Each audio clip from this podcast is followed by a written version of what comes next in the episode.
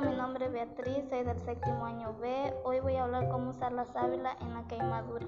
Para usar la sábila en el tratamiento de queimadura, debes de cortar una hoja de sábila en el medio, retirar el gel del interior de la hoja, y que la parte transparente que se encuentra en la parte carnuda de la hoja, aplicar el gel en una fina camada sobre queimadura, evitando locales en que existan alguna herida o abertura en la piel.